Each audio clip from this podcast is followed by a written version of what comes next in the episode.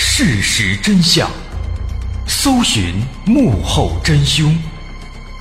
欢迎收听《绝密档案》。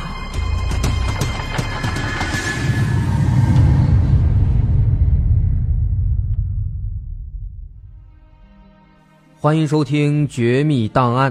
我是大碗。今天咱们来说一起离奇的空难事件。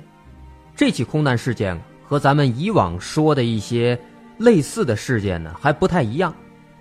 这起事件当中呢，虽然说也有其他那些类似事件当中都有的那个离奇消失啊、人间蒸发的这样的一个成分，但是在这个事件当中啊，它不是说整架飞机。都离奇消失了，都人间蒸发了，而是说呢，这飞机里的乘客，哎，全都不见了，全都消失了，这也是这起事件的看点所在，人没了，但是飞机还在。那么这起事件它具体是怎么回事哎，您别急，咱们慢慢来说。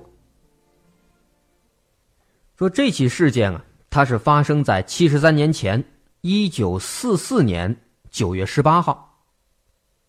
在这一天的傍晚，在美国亚历山大群岛上有一个空军基地，叫艾勒蒙多夫空军基地。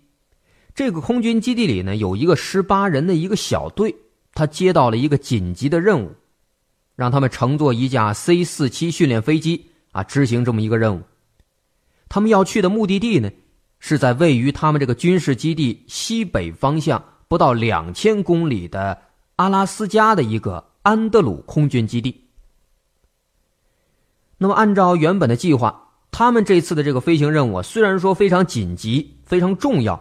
但是其实内容很简单，只需要在这个亚历山大群岛的埃勒蒙多夫空军基地啊起飞，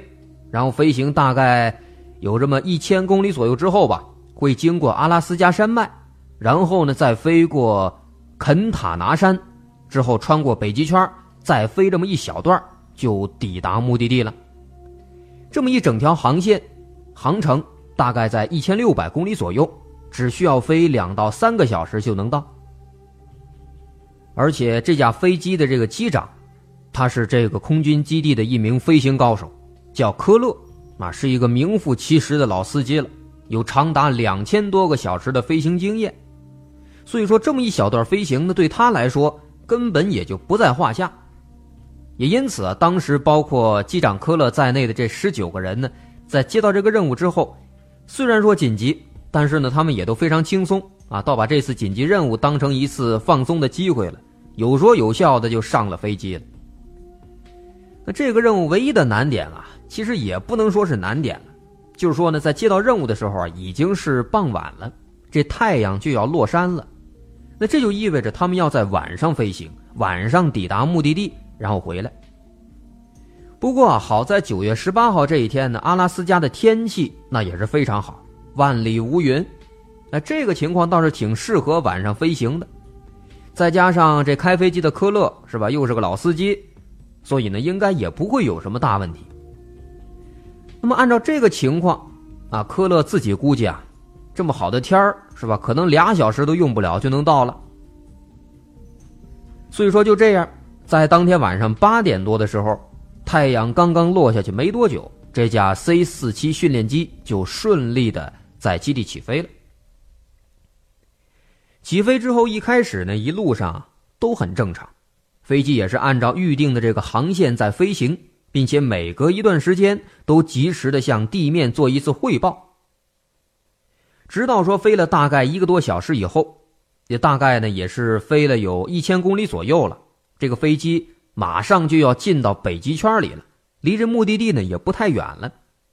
也就是在这个时候啊，这飞机出事儿了。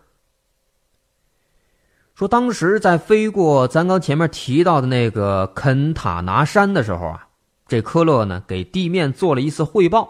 那大概意思说现在呢已经飞过了肯塔拿山了，还有多少多少公里，大概多长时间能抵达目的地？哎，大概就是这么个意思。那地面控制台，他在接到这个汇报之后啊，跟之前一样，就确定了一下他目前的位置和情况，然后就挂了，等下一条消息，等他到。可是地面上的人都没想到啊，这次这消息一断一挂，这架飞机的信号从此还真就彻底中断了，控制台再也没有收到科勒发来的任何消息。直到半个小时之后，地面的这个安德鲁空军基地的控制台这才感觉到不对劲，于是赶紧就联系出发地，也就是埃勒蒙多夫空军基地，但是对方呢也没有收到任何消息。那这下子，飞机失联了，这两边可都慌了。他们第一时间想到的，哎，认为就是这个飞机呢有可能在中途是遭到了敌军的袭击了，因为当时毕竟这个日本还没战败呢，是吧？二战还在如火如荼的这打着呢，所以当时这两个空军基地，哎，马上就向上级做了汇报，同时联络阿拉斯加境内所有的雷达站。看看有没有这可疑的敌机出现。同时呢，两边这空军基地啊也派出飞机，派出这个营救的直升机前往肯塔拿这个山区做地毯式的搜索，看看有没有可能是这个飞机遇到什么事故坠毁了或者迫降了。那么在经过这么一番的调查和搜索之后啊，已经是几个小时过去了。首先说雷达站这边。他们没有发现任何有用的情报，没有发现有什么陌生的飞机经过，再加上其他方面的这个调查吧，基本就确定了科勒的这个 C 四七训练机应该是没有遭到敌军袭击，应该是遇到意外了。同时呢，直升机在这肯塔拿山区的附近啊也搜了是半天多的时间，最后呢，他们找到的这个结果也是印证了这个猜测。他们在离这肯塔拿山区不远的一个叫迪斯阿波峰的这个悬崖下面，发现了科勒的飞机了。只不过发现的时候，这架飞机已经变成一片废墟了，都散架了。所以说，看这情况，这就不用猜了，肯定是飞机上遇到什么意外了，结果半道坠毁了。那当时呢，这直升机啊，他们在发现这飞机的残骸之后啊，他们是想直接。降落到附近，赶紧实施营救。可是，在这个山区附近转了几圈之后啊，发现了一个很尴尬的地方，就是这些山啊太过陡峭了，直升机没法落，没地方停。所以当时这直升机在天上啊一连转了好几圈，就是下不来。而且当年那个直升机呢又没有现在这么先进，它没有那种能够在半空当中滞空飞行的能力。啊，只能是一圈一圈的绕着飞。再加上这个附近啊，这山体太过陡峭，这飞机的残骸呢又是在这个悬崖下边，它挺深的，所以说根本没有办法放这个绳梯让人下去营救去，没治了。所以说啊，现在是没办法了，那些营救专家们啊，只能在这个直升机上往下看，观察一下，先看看这下边到底什么情况。观察一番之后。他们发现这下面呢，整架飞机这个残骸确实是已经扭曲变形了，看这样子应该是撞到山上，这机身的前半部分都已经扁平了，跟盘子似的，完全扭曲了。那从上面看，那不知道的好像这飞机还短了一截呢。然后呢，再看这个机身的四周啊，周围，周围散落着非常多的。飞机的碎片、零部件什么的，什么螺旋桨啊、机翼都碎了，这个啊基本上面目全非了，很难判断出来它到底是什么什么东西。只能够就是说推测，啊推测这个飞机呢，应该是在这个高速飞行的状态下，迎面撞到山上，直接就把这个飞机给怼烂了，然后飞机坠毁，很多飞机上的零部件呢也都被摔下来了，那这是他这个飞机总体的状态。其实当时这些人啊，主要还是想看有没有幸存者。那不过通过这个情况一看，这飞机撞成这个模样，那专家们分析也应该没什么幸存者了，不可能有幸存者了。那后来呢，他们在这个上空又盘旋了一段时间，又观察了一会儿，啊，因为这个直升机燃料也不多了，所以最后他们只能在上空拍了一些这空难现场的这个照片，然后就返航了。那，想计划，等回去之后再设计一个什么方案，再过来调查清楚，看这空难到底是怎么回事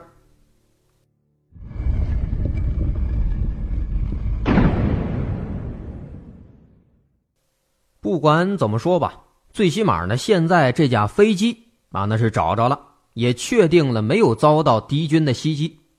这让美国空军呢倒是松了一口气。不过回头再一想，这架飞机到底是遇到了什么情况了？它为什么会莫名其妙的撞到山上去呢？哎，这让人们感到非常疑惑。而且这个机长科勒是吧？咱刚说了，老司机，有将近两千多小时的飞行经验，在当时他们这个美国空军当中知名度也相当高。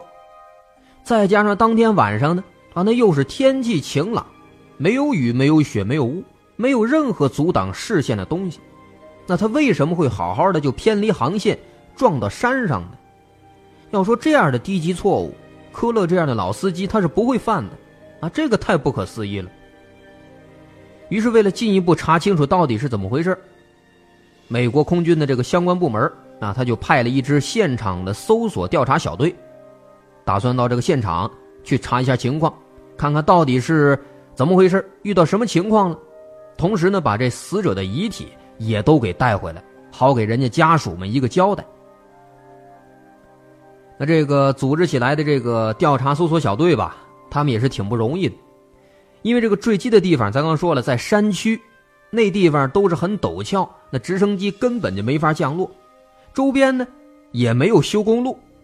所以没办法，当时呢只能说是开着直升机，先把这个小队的这些人呢送到附近能降落的最近的地方，然后让他们自己背上行李，跋山涉水爬过去。啊，他们都自己带着什么帐篷啊、雪橇啊、吃的呀、水呀，就这么向这个坠机的地点慢慢的走。在一路上呢，直升机在前面，在这个上面吧，负责引路，顺便如果补给没了还投放补给，就这么折腾了整整四天。最后呢，他们终于是翻山越岭，来到了这个坠机地点。来到这个坠机现场，近距离一看啊，小队里的人全都惊呆了。因为这个飞机残骸撞的这个形状确实太夸张了，完全变形了，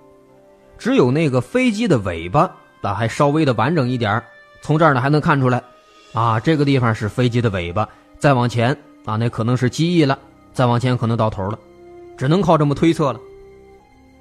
另外，在这个四周的地上一看，哎呀，遍地都是这飞机的什么零部件啊，撒的到处都有，一看那油箱也破了，里边的燃料全流出来了。不过没着火，怎么没着火呢？因为飞机当时它是撞到山上之后掉下来的，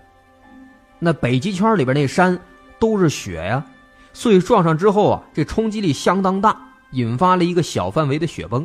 就导致这个飞机残骸的绝大部分全都给埋到那雪里了。那现在这些人终于到了现场了，他们的第一个任务呢是找尸体。啊，在这儿就不能说是找生还者了，因为飞机都撞得变形了，那肯定没有生还者，所以只能说是找尸体。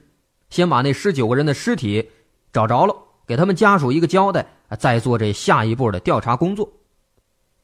所以这个小队的人啊，就开始在这个飞机残骸四周开始挖，先把这个雪都给刨开，给挖开。可是当他们费了半天劲。把这些雪都给刨开之后，进到这飞机残骸的里面啊，进到这机舱里之后啊，他们又惊呆了，因为他们发现，在这个机舱里面呢，根本就没有尸体，十九个人一个都没有，啊，就发现很多这个已经被压扁的座位，还有这个座位上连着的没有解开的安全带，啊，原来坐在这个座位上。系着安全带的人，那已经没了，甚至连尸体的碎块也没找着。那像是头啊、手啊这些这样的碎块没有，或者是连这个血渍都没发现。那后来呢？他们在机舱里边啊，又上翻下找的，又仔细搜了好几遍，那发现不光是尸体没了，不光是没有血渍、没有尸块，连十九个人他随身带的那个背包，连带着也都没了。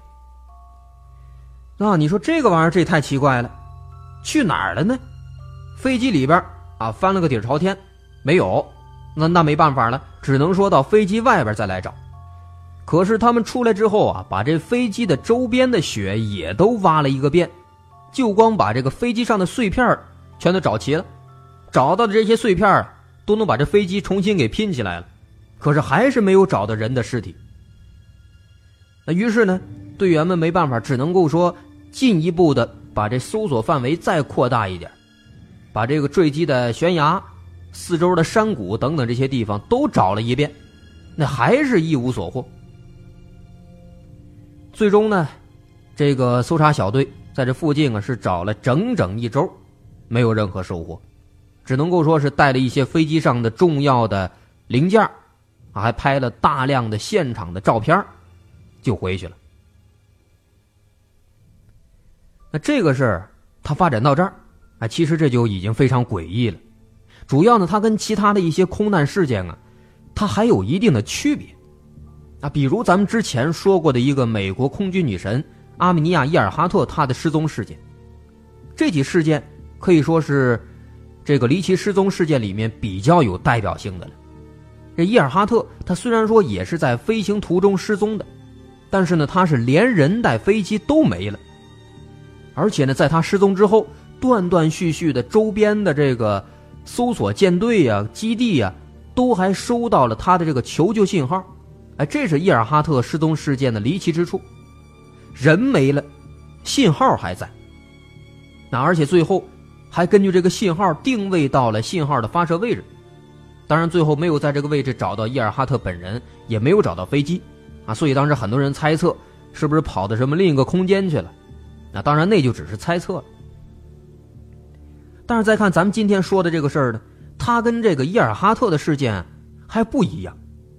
可以说也是不相上下。那这回呢是飞机有人没了，那这个难度好像就更高了。甚至说奇怪的是，那个座位上的那个安全带都没解开，人就失踪了，啊，就跟人间蒸发一样。按理说，如果说十九个人啊看到飞机出事了或者飞机失控了，他们跳伞，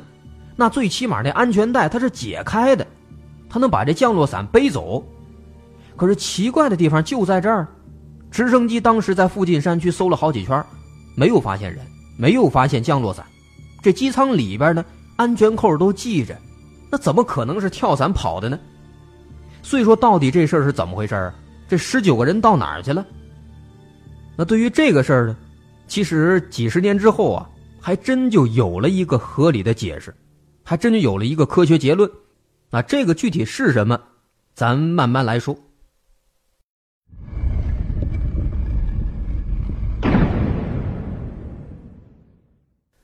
说这个一般的飞机失踪事件，啊，人们更愿意用一些这个百慕大类似的那套理论来解释，啊，说飞机穿越了，飞进了这个虫洞啊等等，甚至还有人呢为了迎合这种说法，说这个月球的环形山里边发现了一架飞机，啊，当然这个咱知道都是造谣了。不过呢，对于我们今天说的这个只有人失踪的这样的情况，虫洞穿越这样的说法，那显然是不能用了。那么有没有别的其他的可能呢？这当然有了，在事发到现在的这七十多年当中啊，人们为了解释这个事件，不管是业余的票友还是专业的这些学者们，他们都提出了各种不同的说法。比如说，从上个世纪的七八十年代开始，啊，那个时候尤其是在美国，UFO 事件开始流行起来了。那当时在美国甚至世界各地都出现了很多种。奇怪的这个 UFO 目击事件，那也就是在那个时期呢，一些人就把这起空难事件又重新的给提出来了，说当时啊这架飞机那肯定是在半空当中遭遇了 UFO 了，要不然科勒这样的一个老司机他不可能无缘无故的撞到山上，只有说啊像 UFO 这样的东西，能够给他来一个出其不意，可能说呢是 UFO 袭击了这个飞机了，导致他撞山了。那或者也有可能是飞机直接撞到 UFO 上了，都有可能。啊，那为什么说飞机里的人那都失踪了呢？说啊，因为 UFO 把他们都给带走了，但是飞机这个东西啊，对外星人来说没有什么研究价值，所以说就把这个飞机给扔了。哎，这是有关 UFO 的说法。另外呢，还有一个四维空间的说法，说这个世界上啊存在四维空间，地球上的任何东西也都能够进入到四维空间里面，只要说找到一条合理的通道，再满足一个特定的条件。那么这个通道在哪儿呢？人们首先就联想到了南北极，因为南北极这俩地方，人们一直认为是比较神秘的，有关南北极的传说也有很多。啊，什么 UFO 基地呀、时空漏洞啊等等这些，所以说有人就觉得有可能啊是北极圈附近有一个特殊的区域，这个区域呢正好是三维和四维空间的一个连接点。那飞机在飞到这个地方之后，飞机上的十九个人恰好又满足了一个什么什么样的条件，直接就导致他们一下子窜到四维空间里了。那人去了四维空间了，飞机还在。但是呢，因为没有人操控了，所以飞机就坠毁了。那这是有关四维空间的说法。这些人觉得，只有这个四维空间理论，才能够说清楚这起离奇的空难事件。同时呢，这个空难事件也反过来，啊，他们认为也能够证实四维空间的客观存在。那总之，咱们现在咱们说了那么多的离奇事件了。讲了那么多了，现在再看这种说法，其实能看出来没什么道理。所以说呢，只能说他们这个想象力还真的是挺丰富。但是总的来说，不管说这个是外星人还是四维空间这一类的说法，那肯定都是不怎么靠谱的，因为它毕竟没根据。啊，即便说这个东西它确实真的很有可能是存在的，但是。在我们现在还没有办法确定他们之前，哎，咱最好还是不要乱给人家扣帽子。那现在这什么各种未解之谜，像那外星人都成了背锅侠了，啊，麦田怪圈说是外星人干的，飞机和船失踪了，说是外星人干的，老头梦游了，说是外星人干的，啊，就连前几天那个什么手游拍的一个上海东方明珠的那个广告视频，都有人说是外星人干的。你这外星人人忙得过来吗？那相对这些说法来说呢，目前最靠谱的说法，叫做极圈气旋说，那这样的一个说法。这种说法认为，在南极和北极这两极的极圈当中啊，能形成非常强大的一个强度非常大的一种寒带气旋。这种气旋呢，它能够瞬时形成局部的一个超强负压，这个破坏力甚至跟龙卷风差不多。那当年这架 C 四七训练机，有可能啊，就是在那个迪斯阿波峰附近，遭遇了这么一股寒带气旋。这个气旋呢，瞬间产生的负压非常的强大，把这机舱的门给扯开了，直接就导致这飞机上的这十九个人，连带着他们身上背的那个背包，全都被这气旋给拖出去给吸走了。那再之后呢，因为飞机没有人操纵了，就撞到山上坠毁了。所以说，当年啊，在飞机的残骸以及周围的地上都没有发现人的尸体，因为尸体已经被这气旋给卷走了，卷到远的地方去了。那包括当时在事发后的第二年，也就是一九四五年，还有后来六十年之后，二零零四年，美国这边又组织过两次搜寻，但是呢，因为搜索的这个范围虽然说一次比一次大，但它终归。还是在那几座山附近呢，所以也就没有找到人们的尸体。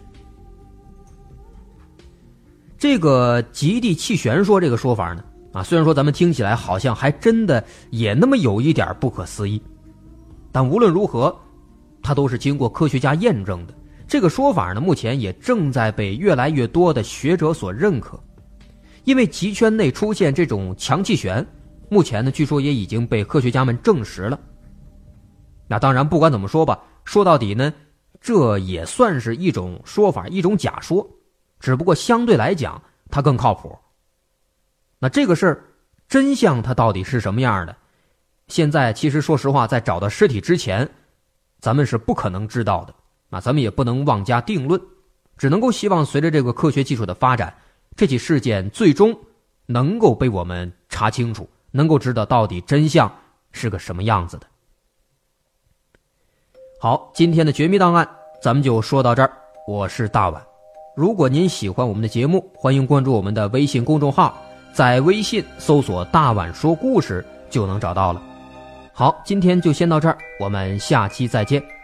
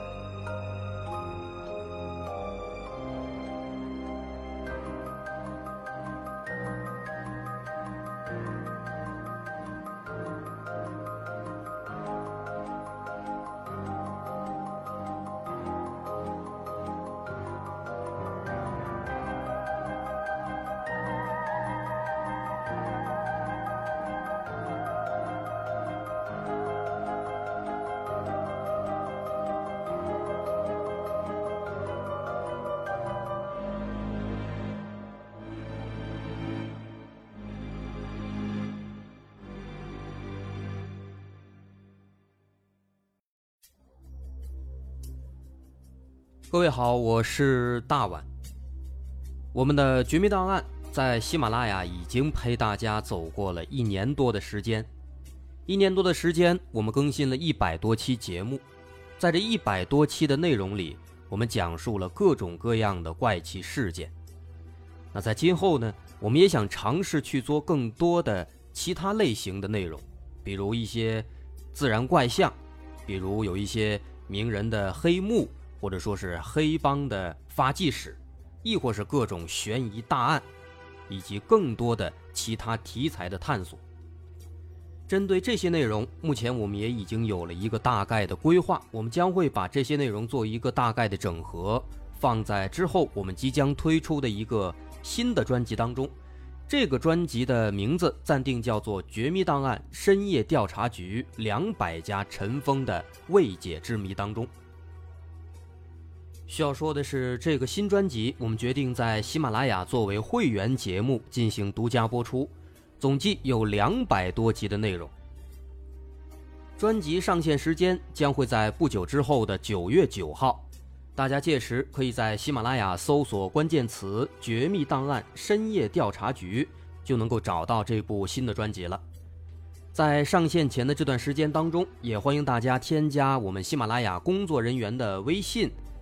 X m l y 零三三零，也就是喜马拉雅四个字的拼音的首字母加零三三零，x m l y 零三三零。